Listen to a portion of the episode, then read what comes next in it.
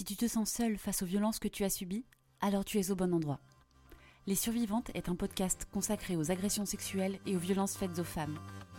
À chaque épisode, je partage avec toi mon parcours, les difficultés et la lumière au bout du chemin. Si tu es en quête de témoignages, si tu as besoin tout simplement de te rassurer face à ce que tu es en train de vivre, si tu as envie de te sentir comprise, sache que tu n'es plus seule. Je t'invite à dérouler chaque épisode comme un journal et n'hésite pas à partager en commentaire ton avis et ta propre expérience. Bienvenue. Bonjour à toutes et à tous, je suis ravie de vous retrouver pour un nouvel épisode. Il y a un peu de temps qui s'est écoulé depuis, euh, ma dernière publication. Je n'avais pas prévu ça comme ça, mais finalement, euh, il se trouve que euh, c'est comme une petite graine un petit peu qu'on plante. Des fois, on a besoin de temps pour, euh, laisser germer, pour laisser décanter. Et c'est exactement ce qu'il s'est passé euh, depuis ma, mon dernier épisode.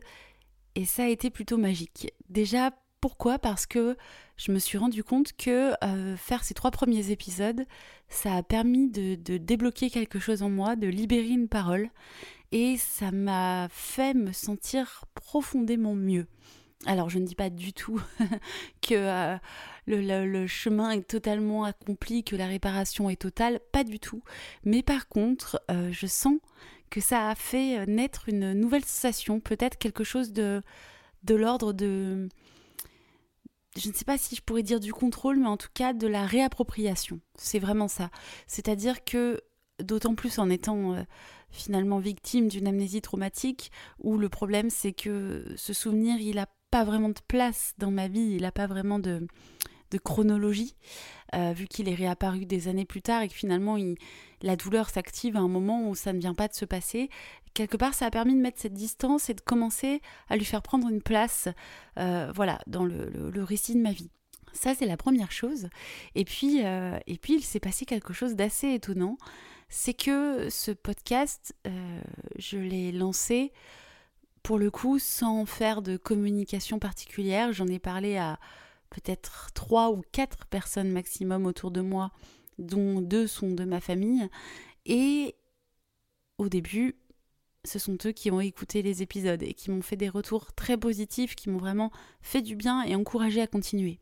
Et puis, trois mois se sont écoulés depuis le dernier épisode à peu près. Et il a commencé à avoir plein d'écoutes, plein plein d'écoutes de gens que je ne connais pas du coup, et qui sont venus et qui sont revenus pour certains. Et ça, ça m'a, ça m'a fait bizarre et en même temps ça m'a, ça m'a fait du bien et ça m'a encouragé dans cette idée et conforté même dans cette idée que on a besoin de parler, on a besoin de dire ces choses-là. Il faut que des voix continuent de s'élever pour parler de ce qu'on ressent. Et j'ai envie de vous partager tout ce cheminement, toutes ces étapes, ces montagnes russes, et que vous sachiez que dans le bas comme dans le haut, vous n'êtes pas seul à vivre euh, ce que vous vivez et à ressentir ce que vous ressentez. Aujourd'hui, je ne vais pas continuer chronologiquement mon histoire. Je m'étais arrêtée sur euh, la dépression qui avait euh, suivi oui et non, puisque un an s'est écoulé en fait avant que vraiment je tombe en dépression entre la survenue du souvenir et le début de la dépression et du traitement. Mais euh, je vais euh, plutôt vous emmener bien plus loin à quelque chose qui s'est passé euh, justement au printemps, pas très longtemps après l'enregistrement de mes premiers épisodes. Et c'est pourquoi cet épisode s'appelle Brûler la robe, car j'ai fait quelque chose d'assez libérateur. Voyez-vous, dans mon placard, depuis des années, il y a une robe. C'est une robe que j'ai achetée quand j'avais, je crois, 18 ou 19 ans. Et euh, je l'avais achetée avec ma mère. Je me souviens très bien, on était allés faire une session de shopping toutes les deux. À l'époque, on faisait ça très régulièrement. Et puis cette robe, euh, je l'avais vue, je l'aimais bien, mais sans plus. Je savais pas trop. Et ma mère avait flashé dessus et elle m'avait dit Mais ça tirait tellement bien, je suis sûre, essaye-la, essaye-la je l'ai essayé et effectivement, en l'enfilant, j'ai tout de suite adoré cette robe. Et c'est devenu une robe euh, que j'aimais beaucoup mettre. Et puis cette robe, du coup, j'ai jamais réussi à la à l'acheter ou à la vendre ou à la donner alors que ça fait des années et des années que je ne la mets plus du tout. Évidemment, une robe qu'on achète à 19 ou 20 ans, quand on en a 10 ou 15 de plus, c'est plus du tout le même style. Et puis, quand mon souvenir est revenu, progressivement, je me suis rappelé que cette robe, c'était celle que je portais le soir de mon viol.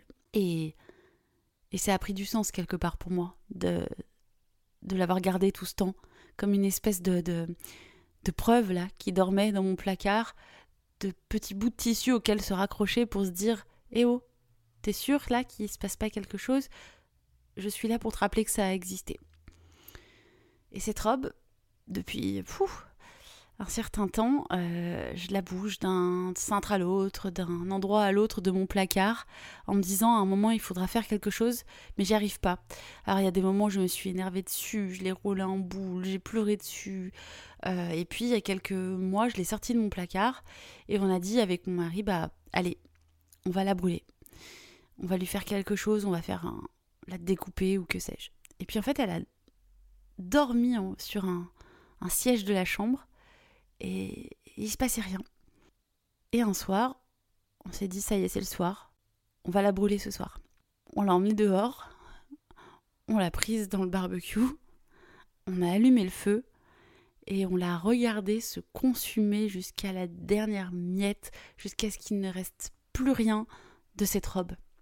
Et pendant qu'elle brûlait, progressivement, je me suis mise à dire des choses un peu comme ça, spontanément, sans vraiment préméditer quoi que ce soit, en disant en gros que qu'on pouvait brûler cette robe sans brûler mon âme, que lui, euh, cet agresseur m'avait fait du mal, mais que il en fallait plus pour me détruire et que c'était pas ça qui allait m'arrêter.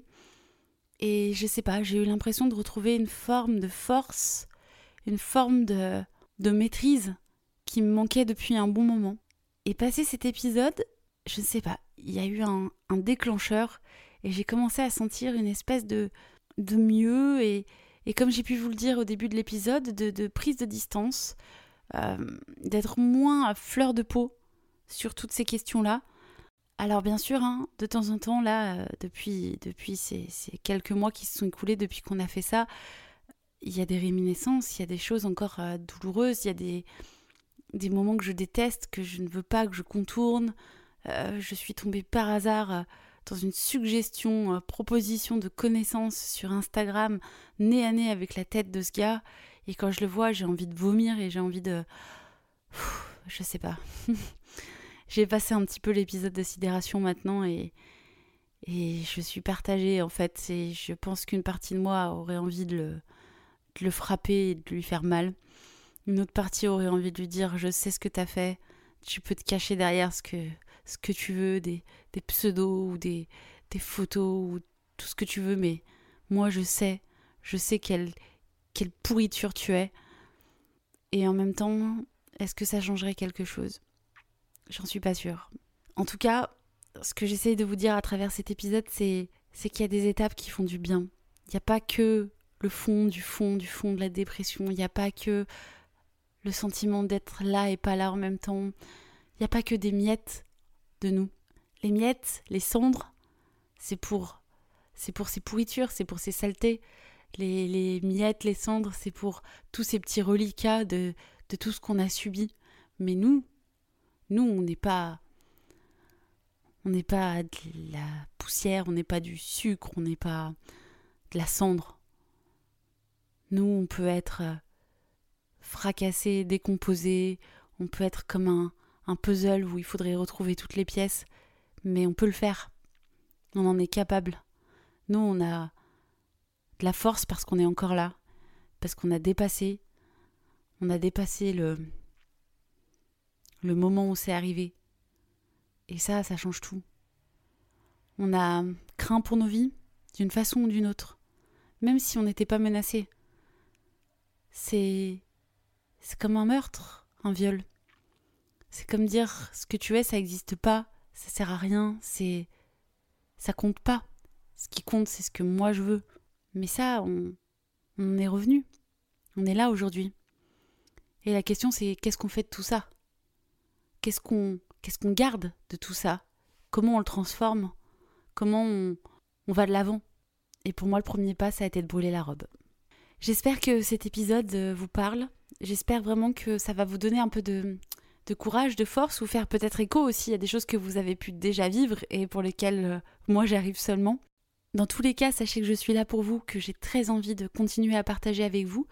Euh, j'ai également créé un compte Instagram, donc vous pouvez me retrouver sur le compte. Le lien est en description de l'épisode et le compte s'appelle Les Survivantes Podcast. Si vous voulez me soutenir et soutenir ce podcast pour qu'il puisse euh, aller trouver de nouvelles oreilles et soutenir plus de personnes, alors euh, il y a une action très simple que vous pouvez faire, c'est en parler autour de vous, le partager et également le noter et laisser un commentaire sur Apple Podcast parce que euh, toutes ces petites notes et ces commentaires, eh bien ça aide l'algorithme tout bêtement et ça aide à être plus visible quand une personne cherche un podcast ou une information sur ce sujet. Je vous donne rendez-vous très bientôt. Je vous embrasse. Je suis avec vous par la pensée et par le cœur. À très très vite.